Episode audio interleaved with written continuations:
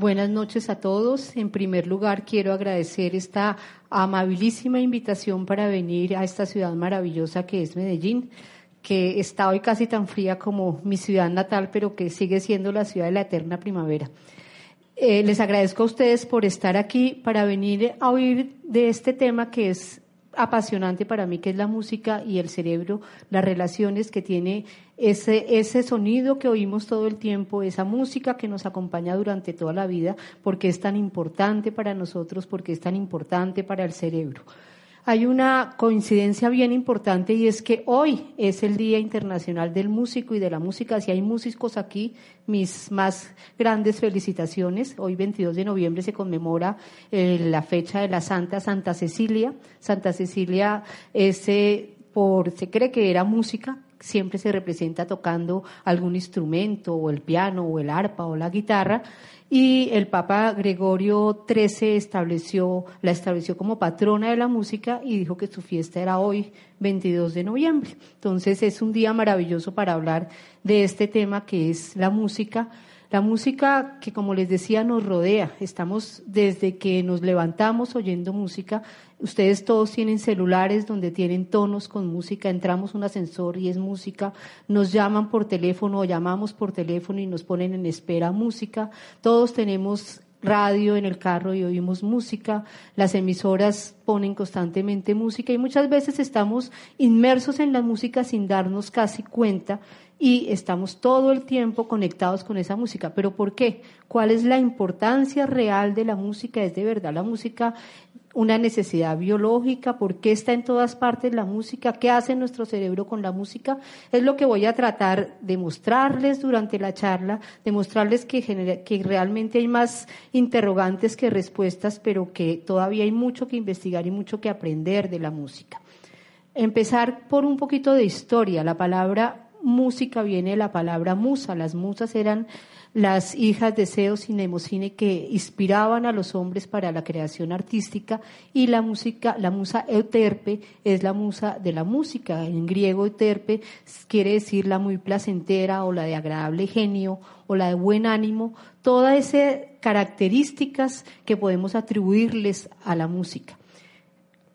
Y no hay ninguna cultura humana sin música. Hay culturas humanas sin escritura, pero sin música no hay ninguna cultura humana. Todas las culturas humanas desde el comienzo han tenido algún tipo de música y las investigaciones arqueológicas han encontrado instrumentos muy, muy, muy antiguos como estas flautas de hueso que le atribuyen que más o menos tienen 35 mil años, grabados de bailarines en las paredes de las cuevas de más o menos 16 mil años y la teoría en la cual se basa esa presencia de la música desde hace tanto tiempo en la humanidad es que probablemente es un lenguaje que es previo al lenguaje verbal, que es posible que la música apareció antes de que nos comunicáramos con las palabras. Esto es una teoría, no la tenemos clara, y la música como tal ha estado presente y hay música que es todavía existe como esta música que oímos, estos tambores.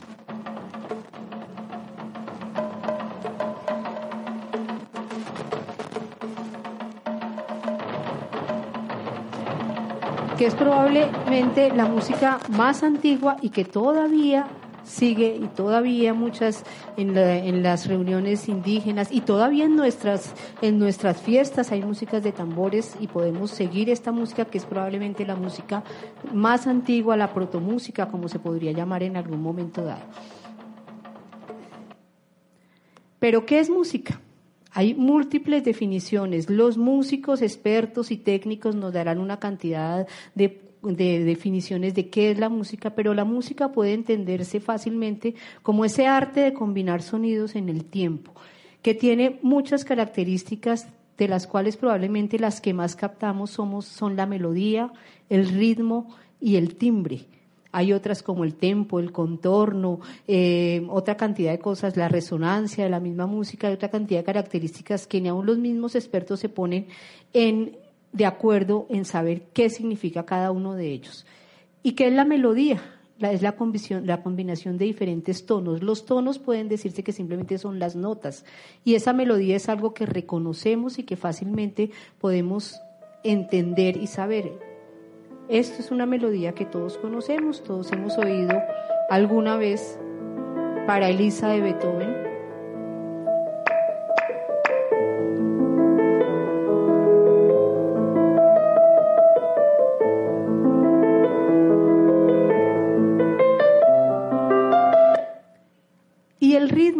¿Qué es el ritmo? Es, una, es esa, esa combinación de estos, de estos sonidos con una secuencia de ritmos de tiempo variable. El ritmo como tal, hay, hay música que es totalmente rítmica como esta.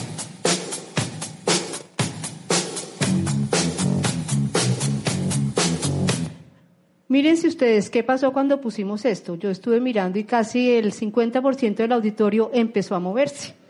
¿Por qué? Porque el ritmo es eso, el ritmo nos mueve, el ritmo hace casi que en forma inconsciente o zapateemos, o movamos el cuerpo, o aplaudamos, o movamos los, los, los brazos.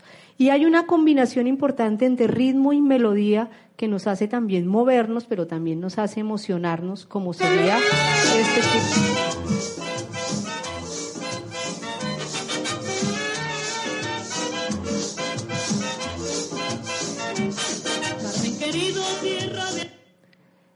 Y tenemos esta combinación importante de la música melódica, la música con el ritmo, pero podríamos decir en términos generales que de alguna manera el ritmo nos mueve y la melodía y el timbre nos conmueven. El timbre se asimila con el sonido específico que representa cada instrumento. El timbre del piano es diferente al timbre de la trompeta, es diferente al timbre del órgano. Los timbres de la voz, todos somos capaces de diferenciar el timbre de la voz de nuestra mamá o de nuestra hermana o de nuestro padre. Y esos timbres también llegan de alguna manera y nos conmueven. En últimas, uno podría decir que la música es un sonido organizado que está dotado de una carga significativa, una carga significativa tanto para el que hace música como para el que escucha música. Entonces, el que, el que compone la música nos manda un mensaje por medio de toda esta composición de sonidos, de sonido, de melodía, de ritmo, de armonía, de tempo, de todo esto, y ese cerebro que la escucha la comprende de alguna manera. Hay quienes dicen que la música está hecha por el cerebro y para el cerebro y que realmente esa es la verdadera utilidad de la música. La música definitivamente es una expresión universal. Yo les decía que todas las culturas en todas las culturas existe música, pero es una expresión eh, universal, pero no necesariamente transcultural, como veremos ahorita. Y es una experiencia personal, a pesar de que todos en un momento dado, si estamos en un concierto, podemos estar escuchando la misma música y estar sintiendo emociones similares. Para cada persona una canción significa algo distinto, una música significa algo distinto y cada persona siente algo que no puede explicar al otro lo que le hace sentir cierta música. Entonces es una experiencia personal que eventualmente es compartida cuando estamos en grupo, que tiene efectos emocionales y motivacionales claros. los eh, publicistas son los que conocen más expertamente por qué es motivacional. Nos ponen música para vendernos una gaseosa, nos ponen música para vendernos cualquier tipo de, de artículo y además emocional. La gente que hace cine lo sabe claramente. Las escenas en cine que no son muy claras necesitan una música de fondo para que nosotros entendamos qué está pasando. No es, eh, si ustedes yo les, eh, les pongo a pensar en una escena en la cual hay una persecución, inmediatamente nos imaginamos qué tipo de música va con la persecución. O una escena de miedo, también nos imaginamos esto. Si hay una escena sin música donde no hay palabras, los actores necesitan ser supremamente expresivos para que sepamos exactamente qué está pasando. Entonces la música también tiene esa eh, capacidad de hacernos entender emocionalmente qué ocurre, es una necesidad biológica y esa es la gran pregunta. ¿Por qué si en todas las culturas hay música? ¿Por qué si sigue habiendo música a pesar de todo? Y no es una necesidad como comer, como dormir o como tener sexo. ¿Por qué sigue existiendo la música? ¿Por qué ah, existe en realidad en sí misma no es una necesidad biológica, pero aparentemente tiene un, un, papel en todo el proceso evolutivo, tiene una importancia grande en todos los procesos de cohesión social, en todos los procesos donde como grupo nos unimos. La música nos hace a veces que trabajemos juntos, nos hace, hizo que en las guerras los soldados marcharan juntos. También tiene un papel importante en la consecución de la pareja. ¿Quién de nosotros no bailó por primera vez con su novio y quién después no se enamoró bailando? O sea, es la la parte de la pareja, y eso viene desde tiempos muy atrás, tiene también un papel en la reducción de conflictos. Ustedes han visto que en algunas culturas los conflictos se, se, mejoran cantando. La gente, en los mismos vallenatos, por ejemplo, cuando hacen estas pullas, uno canta y el otro le responde y pelean, pero cantando. Entonces también tiene un papel en eso. Y además de eso, es un vehículo de la transmisión de la información de una generación a otra. Todos los cantos, todas las historias que nos cuentan nuestras músicas vienen desde generaciones y nos cuentan también una historia. Pero existen, como les decía, diferencias culturales. La música es universal, pero no necesariamente transcultural. Hay músicas y ciertas culturas que tienen una música que para nosotros no tendría mayor significado. Esta es una música japonesa en la que vimos unos sonidos que no logramos identificar muy bien, que son algo disonantes, que probablemente no nos dicen nada, pero que a ellos sí les dicen algo importante, a diferencia de si ponemos esta música.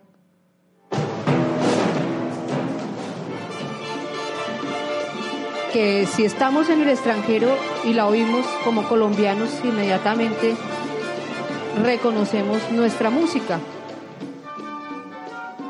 O más aún, para ustedes, esta está dedicada para ustedes y para las antioqueñas que pueden oír esta música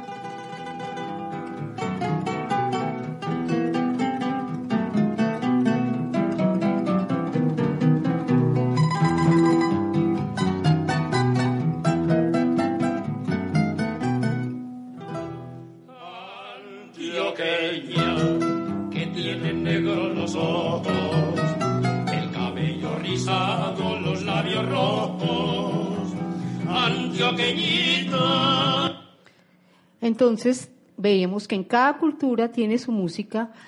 Ya con la globalización, de alguna manera, la música eh, occidental ha penetrado en, la, en los orientales, ya uno ve que en Japón la gente aprende a bailar salsa, en China cantan a Shakira, o sea, ya la música se ha globalizado, pero definitivamente hay ciertas cosas que son muy culturales y que nos tocan muy de cerca solo a nosotros. Cuando uno habla de música, la gente eh, a veces tiende a discriminar ciertos tipos de música, a decir a mí eso no me parece música, eso no es música culta. Y la música es todo, la música es todo y además a todos nos gustan todos los géneros de música, hay algunas cosas que nos gustan más que otras, todo depende de cómo nos hayan educado, lo que hemos visto. Tenemos música que es música popular, pero casi ya podríamos decir que es clásica, como esto. Take a sad song and make it better. O música clásica, como la música de Bach.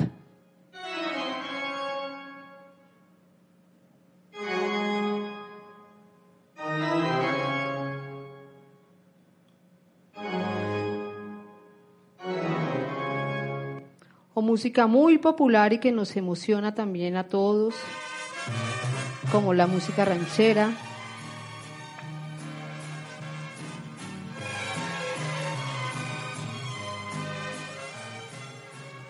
O la música religiosa. Uno no podría concebir muchas de las eh, celebraciones religiosas sin música. Todas las religiones tienen su música y en todas las celebraciones religiosas siempre hay algún tipo de música, cantos como estos que son los cantos gregorianos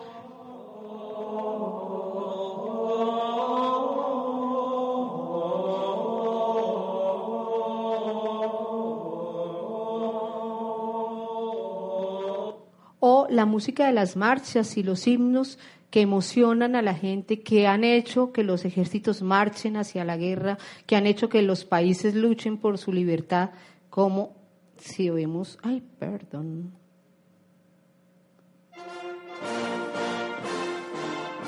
Como la marsellesa,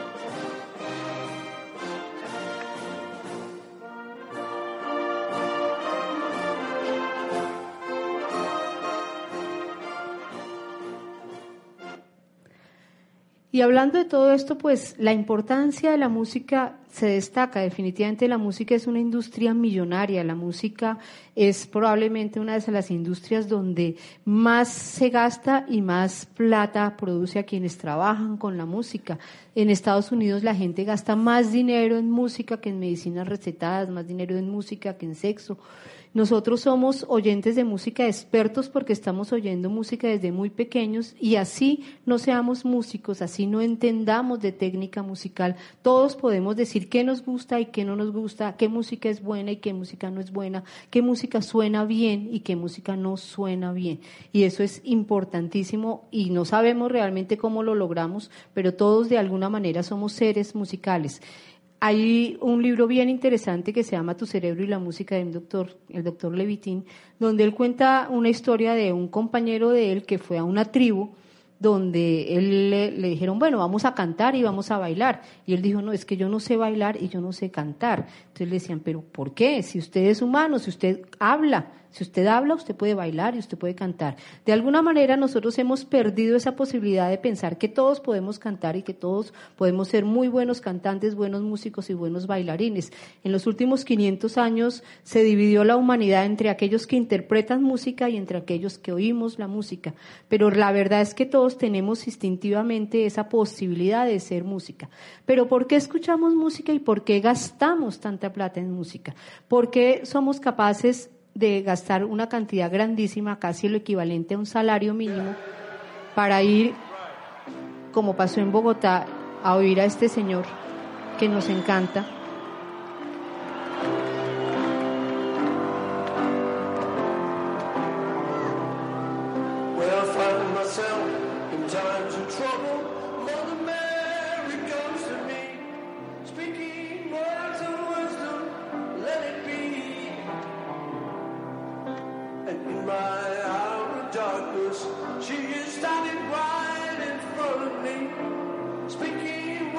¿Por qué la música nos, nos motiva tanto? ¿Por qué somos capaces de hacer tantas cosas solamente por oír música? Pues hay muchas, es una pregunta y las respuestas no todas son muy claras. Primero, porque es placentero. Oír música estimula estructuras que producen placer en nuestro cerebro. Oír música libera endorfinas, libera dopamina, libera serotonina.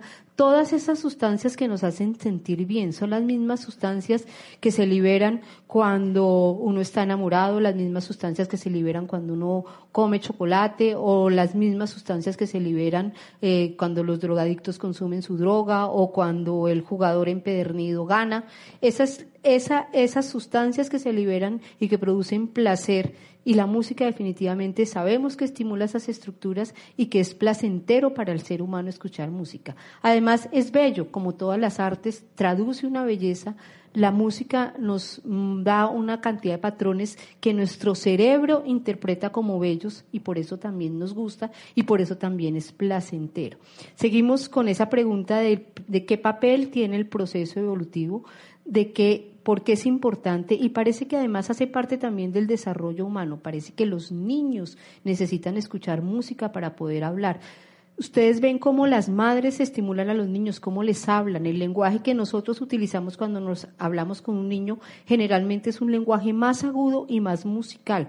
Todos estamos diciendo, mi niño, lo quiero. Y estamos haciéndole una cantidad de, de música con nuestra voz porque de alguna manera ese oír la música y oír los cambios de tono para el niño facilita la posibilidad de adquirir posteriormente el lenguaje.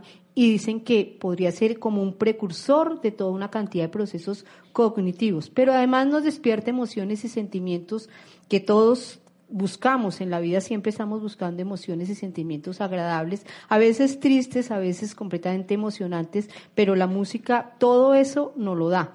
Y esa es uno de los motivos más importantes por qué compramos discos, porque oímos música, porque bajamos música, porque tenemos música en nuestra vida todo el tiempo. ¿Y por qué nos gusta la música? ¿Por qué esa música específica nos gusta a cada uno? Ustedes han visto que hay un programa que se presenta en Caracol que se llama Mi Banda Sonora. Todos tenemos nuestra banda sonora, todos tenemos la música que ha marcado nuestros momentos en la vida, todos tenemos como esos momentos que hemos vivido y los asociamos a una música especial y esa música es la que, va la que marca nuestra vida de alguna manera. Los bebés desde muy pequeños pueden discriminar cuando una música es consonante y cuando es disonante. Ellos hacen y se han hecho experimentos colocándoles audífonos y son capaces de cuando oyen un sonido disonante llorar y cuando oyen una música que les agrada estar tranquilos o sonreír. Y la, los gustos musicales en los niños y hacia nosotros van de lo simple a lo complejo. Entonces, cuando un niño es muy pequeño, las canciones simples, si veamos todas las canciones infantiles, son simples. A un niño le encanta Barney es un dinosaurio y lo oye y lo oye todas las veces y lo repite y es una melodía supremamente simple. En la medida en que vamos evolucionando, somos capaces de escuchar músicas más complejas, de que nos gusten músicas más complejas, obviamente de acuerdo a la exposición que hayamos tenido a la música. Y entre los 10 y los 20 años definimos nuestro gusto musical. La música que nosotros escuchamos entre esa edad es la que probablemente nos va a gustar toda la vida. Y tiene que ver mucho con nuestros grupos sociales, en qué tipo de, de grupos nos movemos, cuáles son nuestros amigos. Todos tenemos claro cuál fue la música que estuvo en nuestra adolescencia y nos acompañó durante la adolescencia y nunca la olvidamos. Y esa música nos va a gustar toda la vida. Tenemos claro la música que oían nuestros papás y que nos sigue gustando y nos sigue recordando dando cosas y que la volvemos a oír todavía y nos sigue gustando. Y de alguna manera las características de la personalidad se asocian con la música que se escucha. Cada persona tiene ciertas características específicas y cierta música específica que le gusta más o menos. Sabemos que la música y la emoción tienen mucho que ver. Este es un experimento que se hizo con estos nuevos métodos de imágenes eh, cerebrales que son la resonancia magnética funcional. En los últimos 30 años, la neurología ha volteado sus ojos hacia la música y ha empezado a buscar cuál es el significado de la música y qué pasa con la música. Este es un estudio que pusieron a oír. Esta música que ustedes están oyendo de fondo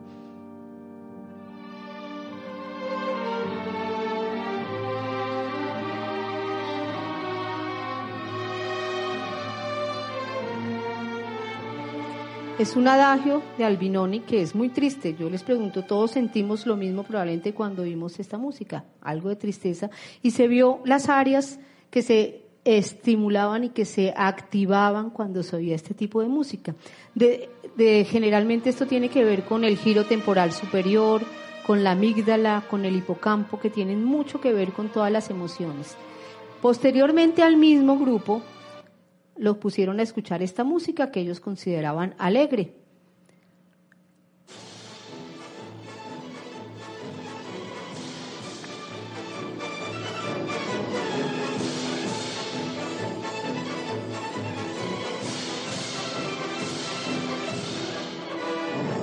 Y hubo otra serie de estructuras diferentes que se activaron en otros sitios y se hubo más activación que cuando había música triste. Entonces comprobaron que definitivamente hay estructuras diferentes que se activan con el diferente tipo de música. Si a todos nos hubieran hecho este examen, probablemente habíamos tenido resultados muy similares con esa música triste y con esta música alegre y eso nos comprueba cómo el cerebro responde a la música en una forma distinta. Y además de eso, la música tiene que ver también con la emoción, como habíamos dicho antes, estimula las estructuras de recompensa de lo que ya hablamos, facilita todas esas relaciones sociales y estimula la secreción de una hormona muy importante que es la oxitocina.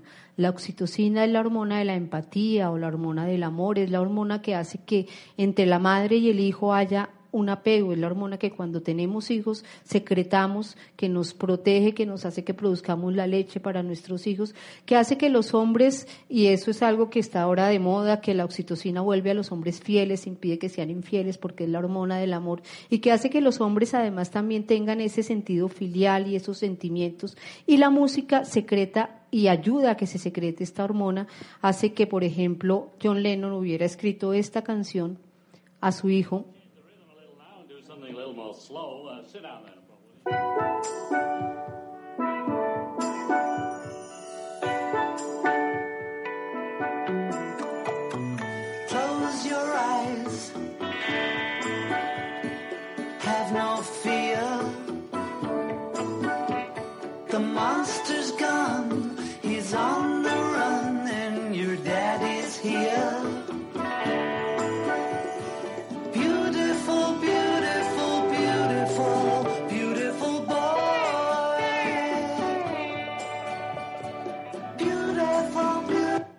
Muy probablemente eh, inspirado por esa hormona que se crea cuando un padre empieza a tener vínculos con su hijo y que además se aumenta cuando escuchamos música.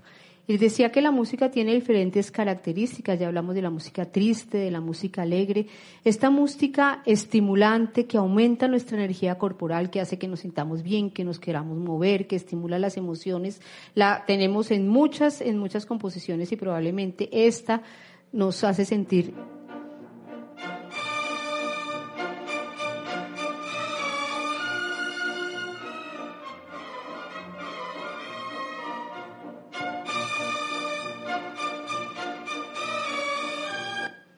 Pero a diferencia de esta, esta otra música que es sedante, que es de naturaleza melódica, sostenida, que el ritmo es regular, que es tranquilizante, que tiene un timbre vocal que podemos reconocer. ¿Nos está escuchando?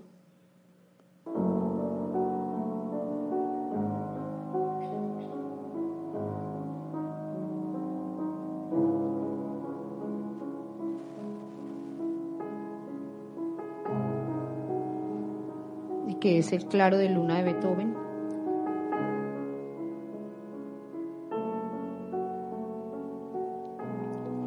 Y otro fenómeno importante es el de la música y la memoria.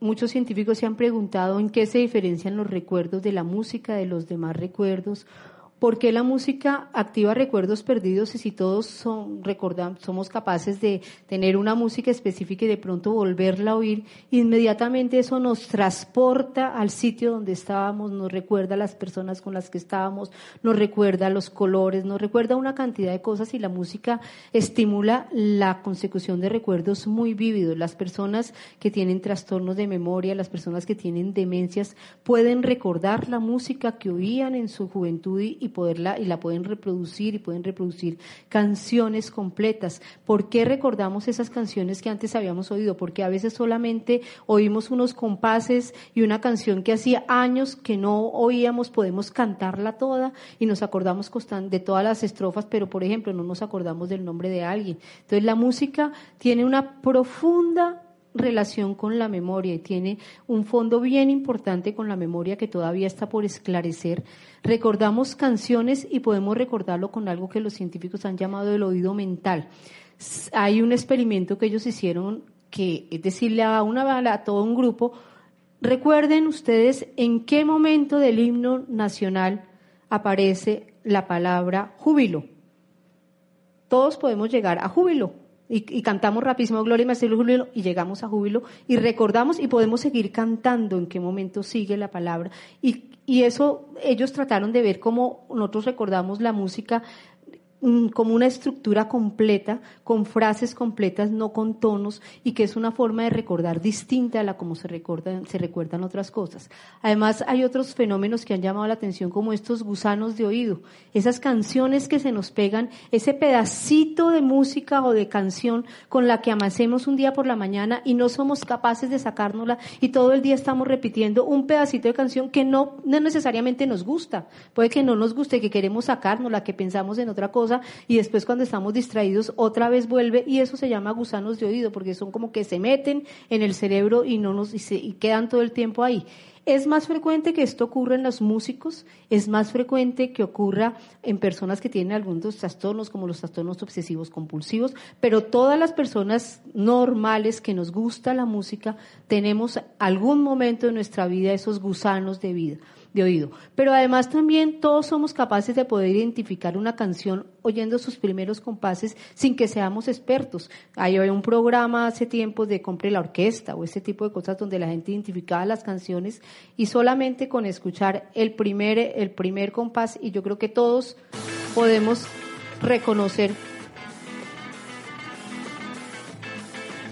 a Juanes oyendo las dos o tres primeras notas todos lo sabemos, nuestra memoria, y no tenemos que pensarlo, y llega, y llega rapidísimo sin que nos tengamos que concentrar ni buscar, y es, y es bien importante ese fenómeno de la música y de la memoria. Una cosa que ha tenido muchas relaciones hablar entre si el lenguaje musical y el lenguaje normal es eh, comparte lo mismo y es lo mismo. La, la, conclusión es que no, el lenguaje musical va por una vía, el lenguaje verbal va por otra. De hecho, todos conocemos, o bueno, yo conozco, de pronto algunos de ustedes conocen personas que no hablan muy bien, pero cantan divinamente. Personas tartamudas que no son capaces de decir dos palabras seguidas, pero que ustedes lo ponen a cantar y cantan súper bien eso ya es una muestra de que el lenguaje va por un lado y, la, música por otro. O personas que ya es en la parte médica, que han tenido accidentes cerebrovasculares, que han perdido la capacidad de hablar, que tienen afasia, pero son capaces todavía de cantar o de producir música y entonces demuestra cómo definitivamente los procesos que se llevan en el lenguaje verbal son diferentes. Además, el lenguaje musical tiene la capacidad de crear recuerdos y memorias bien importantes de una forma distinta a la que crea el lenguaje verbal. El lenguaje musical también produce una actividad motora y hay algunos autores que dicen que nosotros realmente oímos música con todo el cuerpo. Por eso nos movemos cuando oímos música rítmica. Por eso el, el, oír música estimula una cantidad de movimientos que son inconscientes y además tiene todo ese proceso de afecto que tiene que ver con la música. Los estudios han demostrado que la música se procesa en todo el cerebro y que se procesan diferentes características de la música en diferentes hemisferios, en los dos hemisferios cerebrales. Todos tenemos el hemisferio derecho, que se supone que es el hemisferio más artístico, y el hemisferio izquierdo, que tiene que ver con el lenguaje, que es el como el más científico, pero la respuesta es que en ambos hemisferios se procesa música, que en el hemisferio derecho sobre todo se procesan el tono y el timbre, se procesa la percepción de la melodía y está la memoria musical. Y en el hemisferio izquierdo está más el ritmo, también la percepción de la melodía, el reconocimiento de esa melodía que no sabíamos. Y además de eso en los músicos el análisis de la estructura musical. Los músicos de alguna manera desplazan mucho de las funciones del hemisferio derecho al hemisferio izquierdo porque lo hacen más consciente y lo analizan. Y entonces ese hemisferio absolutamente artístico cambia un poquito al lado izquierdo en los músicos para poder analizar mejor la música. Estas, eh, unos dibujos del doctor Levitin, el que estudia la música y que tiene tu cerebro y la música, donde nos muestra cómo realmente prácticamente todas las estructuras del cerebro de alguna manera están comprometidas con el análisis de la música. Está comprometida el área frontal, el área parietal, el área de la memoria, el cerebro, el cerebelo, que tiene mucho que ver con toda esta parte de seguir el ritmo, que tiene también que ver con toda la parte emocional el, eh, la parte cortical y en la parte un poco más profunda que vemos allá tenemos estructuras como el cuerpo calloso que conecta un lado con el otro del cerebro, que es importantísimo para los músicos que tocan con las dos manos el piano. Cualquier músico necesita tener una mano haciendo una cosa y la otra otra y esa conexión entre lado y lado se logra a través del cuerpo calloso como en la amígdala, como en el núcleo accumbens, como en el hipotálamo están todas las expresiones de memoria, de afectividad, de emoción relacionadas con la música. Entonces, antes se creía que podría haber un solo sitio del cerebro donde se analizara la música. Ahorita sabemos que realmente es un proceso multimodal en el cual están involucradas muchísimas estructuras,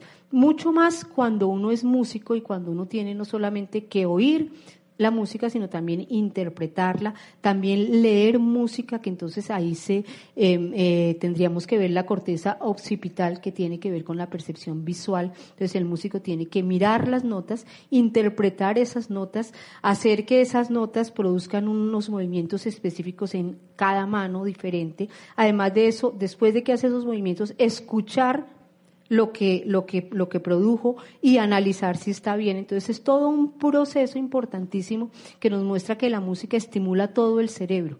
Si nosotros tenemos en cuenta que existe algo que se llama la plasticidad cerebral, que es la capacidad que tiene el cerebro de ante estímulos externos cambiar su estructura, los aprendizajes, todo lo que nosotros aprendemos nos cambia de alguna manera nuestro cerebro.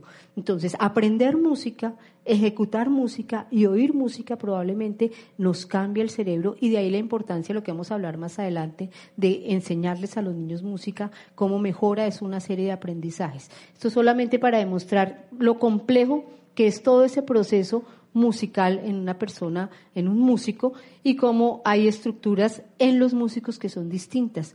Las estructuras, hay estructuras de mayor tamaño en los músicos, como el cuerpo calloso que les hablaba, que comunica un lado con el otro, como el cerebelo, y la representación cortical que está eh, auditiva, que está en el lóbulo temporal, en los artistas y en los músicos es 25% más grande que en los no músicos. Hay estudios científicos que están publicados como este, donde se analiza eh, los gastos metabólicos que tienen las diferentes estructuras en los músicos y en los no músicos y encontrando que hay valores bien importantes y valores significativos de diferencia entre el músico y entre el nuevo músico. Hay muchos experimentos donde han puesto a los músicos a imaginar que están tocando música y cómo eso también le estimula ciertas áreas cerebrales específicas, así no tengan el instrumento en la mano, y a los no músicos a imaginar música y cómo también pueden de alguna manera estimular las, las mismas cosas. Entonces, son cada vez hay más estudios y más interés de qué está pasando con el cerebro y la música.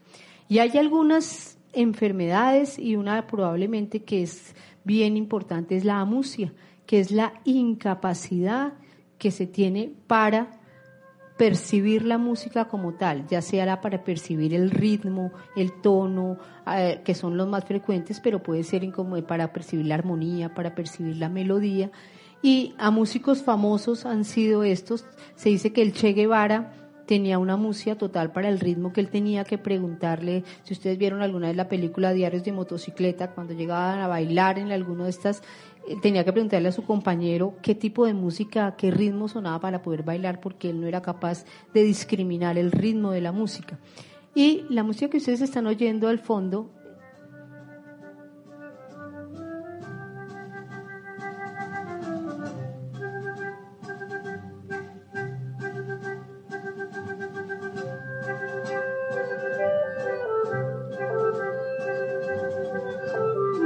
es el bolero de Ravel. Este es Ravel.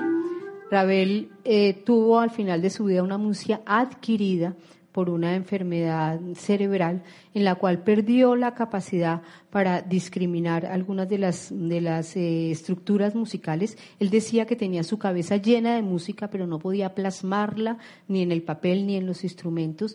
Y escribió este bolero donde se repite completamente una estructura musical con diferente timbre y hay quienes dicen que él perdió la capacidad de discriminar algunas cosas, pero no la del timbre. Entonces él, él escribió el bolero cuando ya había empezado a tener algunas manifestaciones de su enfermedad y posteriormente pues perdió toda su capacidad de tener música habiendo sido un famoso músico.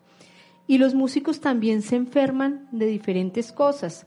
Los músicos están sometidos al escrutinio público, están sometidos a un estrés constante que les hace más eh, susceptibles de enfermarse por eh, consecuencias de este estrés, pero además de eso tienen que practicar mucho, muchas veces practican exageradamente, entonces hacen síndromes dolorosos crónicos, hacen estas distonías que son alteraciones del tono muscular que tienen que ver con la forma como cogen el instrumento y que pueden impedir que, que, que puedan seguir interpretando música. Y hay algunos músicos famosos, ustedes recuerdan la famosa sordera de Beethoven, y este Paganini, que era el violinista que le decían el violinista diabólico, porque lograba unas notas imposibles para otros violinistas porque tenía una gran elasticidad en sus manos y lograba notas que eran imposibles. Se cree que tenía una enfermedad que se llama la enfermedad de Erles-Danlos y eh, la descripción que hacen los historiadores es que su mano tiene una gran elasticidad, al igual que su hombro y su codo, lo que lo hace posible tocar una música y una serie de notas que de otra manera no se podrían. Esta es música de Paganini.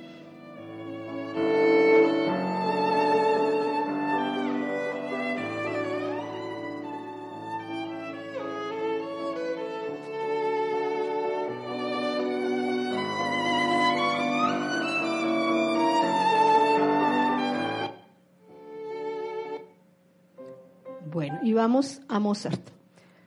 Yo como les eh, en la presentación inicial les dijeron yo soy neuróloga infantil, veo obviamente niños con alteraciones neurológicas y desde el punto de vista de la neurología infantil Mozart es bien llamativo, es un niño es una desde es una persona que desde muy niño empezó a ser músico y que tiene una serie de características que como veremos más adelante son de gran importancia para la neurología infantil. Nace en Salzburgo en 1756 en una familia de músicos. Su padre era maestro de música, su hermana fue también música, se llamaba Anne, pero no fue nunca, y le decían Nanert, pero nunca tan prodigiosa, además también porque de alguna manera no la estimularon tanto como a Mozart. Y Mozart empezó a tocar desde los primeros años de vida, ya a los cuatro años tocaba el clavicordio, a los seis tocaba el violín, ya leía música, escribe su primera sinfonía a los ocho años. Eh, esta, esta, esta es de sus primeras composiciones que todavía la escuchamos con alguna frecuencia. En 1770 escribe su primera ópera, a los 14 años fue nombrado maestro de conciertos, a los 6 años su padre lo llevó por todas las cortes de Europa a dar conciertos y, con muchísimo éxito. Además, era un niño muy prodigioso, eh, divertía a todos los de la corte, tocaba con los ojos cerrados, tocaba de espaldas al piano, improvisaba, hacía una cantidad de prodigios bien, bien llamativos para su época. Desafortunadamente, Mozart falleció muy joven, falleció a los 35 años, pero fue muy prolífico. Eh, se le atribuyen más o menos 626 obras eh, con 32 conciertos, sinfonías, óperas, sonatas para pianos, violín, serenatas, muchísimas obras.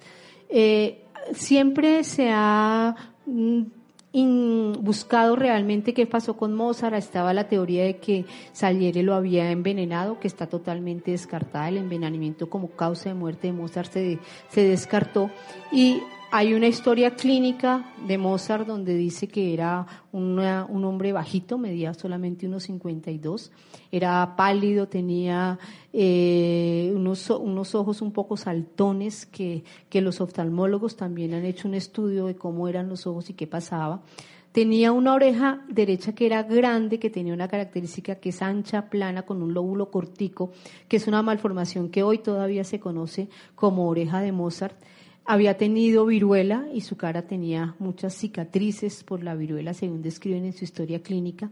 Y en cuanto a la patología neuropsiquiátrica que pudo haber tenido Mozart, una de las que más se le atribuye es que era hiperactivo, o sea que tenía esa enfermedad que de alguna manera está en este momento tan de moda, el TDAH, trastorno por déficit de atención con hiperactividad, que era un niño hiperactivo que no se concentraba, que no se podía, que no prestaba atención y que además era impulsivo.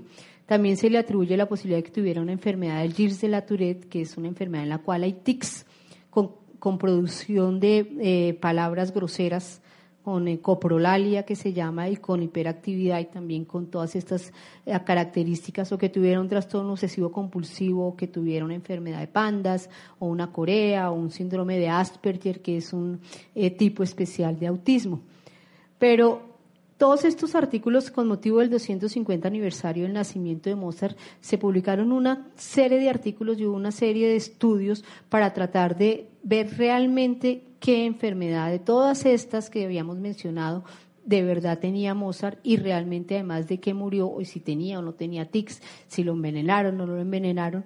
Y una de las cosas más llamativas de estos estudios es que encontraron que Mozart hacía muecas frecuentes, que movía repetidamente manos y pies, que saltaba, que no se estaba ni un momento quieto, que era hiperactivo, que era impulsivo, que hacía lo primero que se le ocurría. Y que tenía movimientos perpetuos y estos manierismos que son movimientos repetitivos.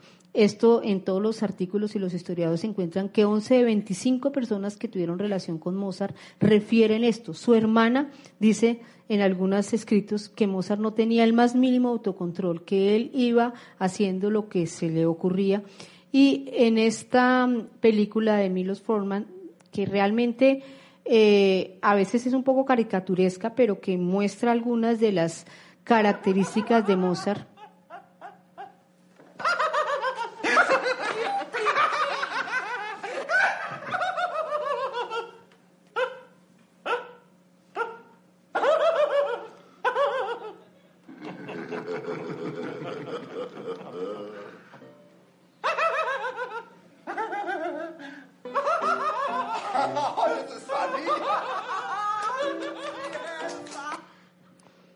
Además de eso, analizaron cartas de Mozart y eh, más o menos en esa época, ustedes saben, la única forma de, real de comunicación y más Mozart que hizo giras por toda Europa y todo esto era con carta. Y él escribía muchísimo a su hermana y ellos analizaron cartas y encontraron que una de cada diez contenía obscenidades.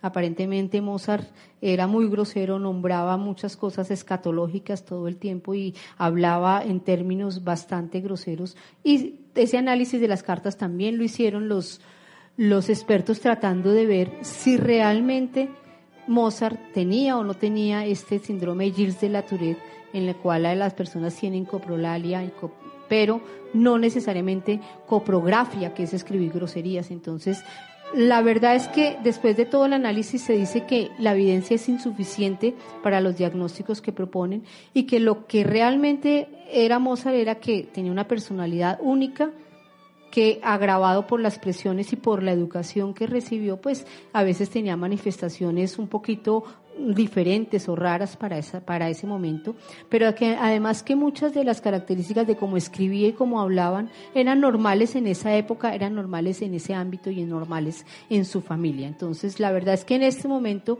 no se puede afirmar que Mozart tuviera ninguno de esos diagnósticos como tal, sino simplemente tenía una personalidad un poco diferente que con todas estas presiones de ser un niño prodigio, pues se, se exacerbaron. Y pasando de esto vamos a hablar un poquito del efecto Mozart. El efecto Mozart se describió por primera vez en 1993 en esta revista Nature. Eh, la doctora Frances Rauscher y el doctor eh, Gordon Schwann hicieron la primera descripción de este posible efecto Mozart.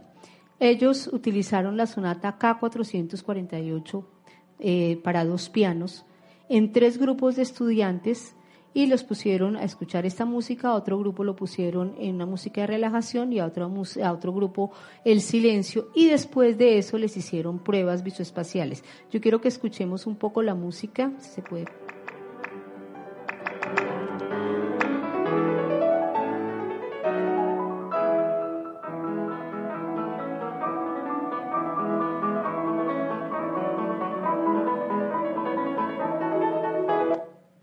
Esa es la música que escuchó ese grupo. Aquí está la prueba eh, un poco más clara, el grupo número uno, que era el que escuchaba Mozart, específicamente esa sonata, el grupo número dos, la música de relajación, y el grupo número tres permanecía en silencio.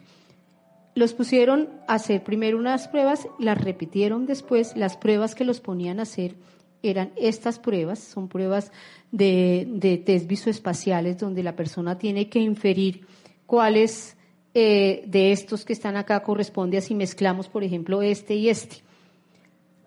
Eso hay que responderlo en un cierto tiempo y con un, cierto número de, de, aciertos. Esta es la respuesta sería el número uno.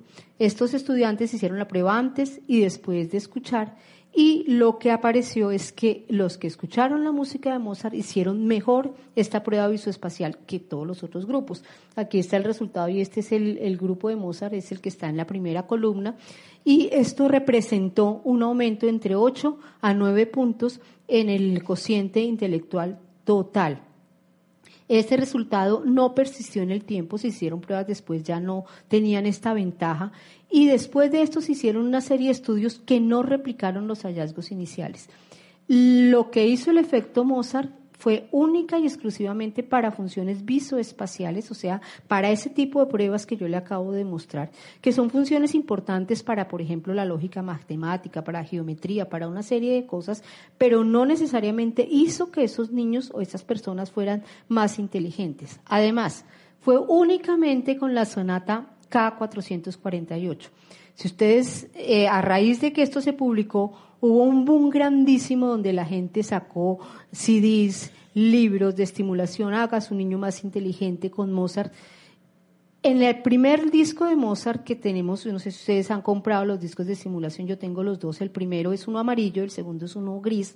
En el primer disco no está la sonata K448, la sonata K448 es más compleja que casi todas las otras músicas de Mozart. Está en el segundo disco y el que más se vendió es el primero. Y eh, decían que podía hacer esos más inteligentes a sus hijos. Hubo un gobernador en Estados Unidos que ordenó que todos los niños deberían tener ese disco y el, Estado debería proporcionarles el disco de Mozart cuando nacieran con la intención de hacerlos más inteligentes. La verdad es que esto no es cierto. La música de Mozart y específicamente esa sonata sí tiene algunos efectos bien importantes que vamos a mencionar. Eh, se hicieron estudios en ratas, por ejemplo, donde mejoró el funcionamiento de las ratas en los laberintos cuando oían la música de Mozart. La mayoría de las personas que hicieron estudios posteriores lo que decían era que el efecto de la música era el efecto que tenía sobre el ánimo, que la música genera, como veíamos, estimula áreas del cerebro que generan, que generan estados de ánimo buenos y que ese efecto de ánimo bueno hacía que la gente aprendiera mejor o tuviese más facilidad para hacer ciertas cosas. Se hicieron varios estudios y estudios bien llevados a cabo han mostrado que sí mejora la capacidad de atención, que escuchar Mozart sí nos hace ponernos más atentos, que esa música específicamente la K448 activa la corteza prefrontal, la dorsolateral, la occipital y el cerebelo, que todas esas estructuras tienen que ver con el procesamiento visoespacial y que mejora aprestamientos y consolidación de ciertos aprendizajes el por qué específicamente esta música, que quiero que la oigamos otra vez.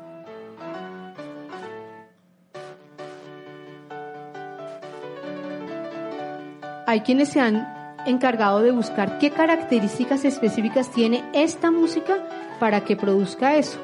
Einstein, que era no solamente un gran científico, sino también un gran músico, decía que la sonata K448 es una de las más profundas y maduras de todas las composiciones escritas por Mozart. Esa es la opinión de Einstein, por eso tengo la foto ahí.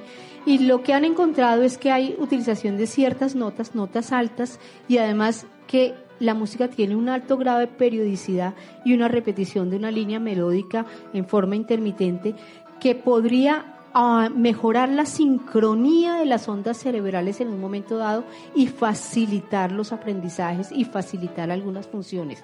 Vamos a ver ahorita que hay otro efecto de esta sonata también bien estudiado en epilepsia que tiene que ver con eso. En cuanto a los efectos cognitivos que podría tener la música, que, que a raíz del efecto Mozart empezaron a estudiarse aún más, se encontró que los niños que tienen entrenamiento musical con un instrumento en forma más, en forma muy temprana, tienen mejor capacidad temporoespacial, tienen mejores habilidades matemáticas, tienen una mejor respuesta en las pruebas de comprensión de lectura y en las pruebas de lectura. Y esto es mucho más cuando es eh, específicamente música de teclado y específicamente cuando empiezan muy temprano la instrucción. Niños que empiezan desde los tres años de instrucción musical tienen una ventaja en el aprendizaje y no importa el tipo de música que aprendan, tampoco tanto el instrumento, aunque hay un poco de ventaja sobre el teclado, pero pueden ser niños que sí tienen mejores habilidades cognitivas de alguna manera. Y esto, ¿cómo lo explicaríamos? Definitivamente el aprendizaje más la práctica, como les decía, crea modificaciones cerebrales, modificaciones cerebrales claras que son para toda la vida, modifica las redes neuronales, cambia la mielinización. La mielinización es lo que hace que nosotros actuemos, pensemos y seamos hace que se crezca más la sustancia gris, aumenta de tamaño ciertas estructuras y además todo tipo de tarea compleja que es altamente motivante, entre más temprano se inicia en la vida, más puede facilitar este tipo de procesos a nivel cerebral y más puede facilitar que tengamos niños ahí sí más inteligentes de alguna manera, porque los estamos motivando, les estamos entrenando y les estamos modificando algunas de sus estructuras cerebrales. Bueno, muchas gracias a todos.